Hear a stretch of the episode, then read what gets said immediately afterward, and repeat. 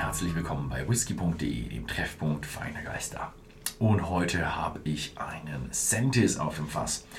Für alle, die es verpasst haben aus irgendeinem Grund, schaut mal auf YouTube oder auf whisky.de in der ähm, Brennereidatenbank nach.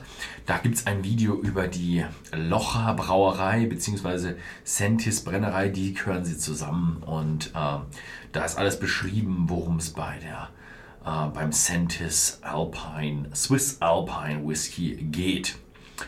Heute reden wir über die Dreifaltigkeit Unchained Whisky.de Exklusivversion.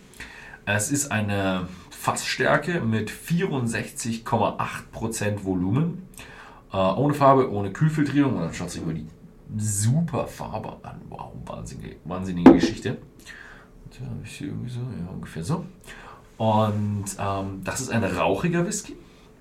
Und das Malz wird gedarrt über einem Feuer aus, oh, lass mal sehen, Hochmoortorf, Apfel, Buchen und Eichenholzspäne. Also eine schöne Mischung an rauchigem ja, Brennmaterial. Und er wurde gereift für sieben Jahre in einem Bierfass und dann exklusiv für whisk.de abgefüllt. Also das ist mal weit weg von dem, was wir als ja, normalen Produktionsprozess von, äh, wie heißt's, von unserem Scotch Whisky kennen.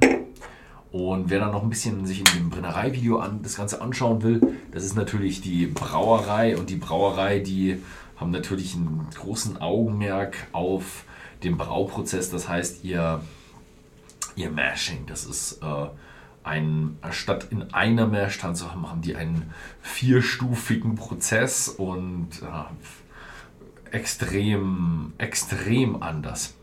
64% ist für mich heute ein bisschen heftig, also ich fange ein bisschen an mit einer leichten Verdünnung, wobei ich hier wirklich leicht reingehe, weil ich schon gemerkt habe, ja, er verträgt Wasser. Ich hatte ihn auch ganz kurz mal pur probiert, heftige Geschichte.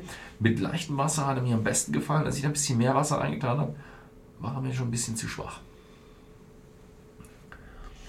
Mit etwas Wasser ist er aber extrem intensiv. Also, boah, wenn ihr da reinriecht, es ist. Boah, es riecht so nach Lagerfeuer. Es riecht so, wie man morgens nach einem Festival aus seinem Zo äh, Zelt gekrochen kommt, dann zum Feuer geht und merkt, oh ja, es hat ein bisschen geregnet in der Früh und das Feuer ist gerade aus und raucht noch ein bisschen. Ein richtig intensiver Rauch mit Geruch von nasser Kohle, nasser Asche. Also ein bisschen was Beeriges ist auch mit drin, aber der, der Rauch ist unglaublich intensiv. Aber auch irgendwas ist schön so richtig rund und weiches ist mit dabei. Ich hätte es mehr, also auch ganz schön muffig noch. Irgendwie aber schön. Mhm.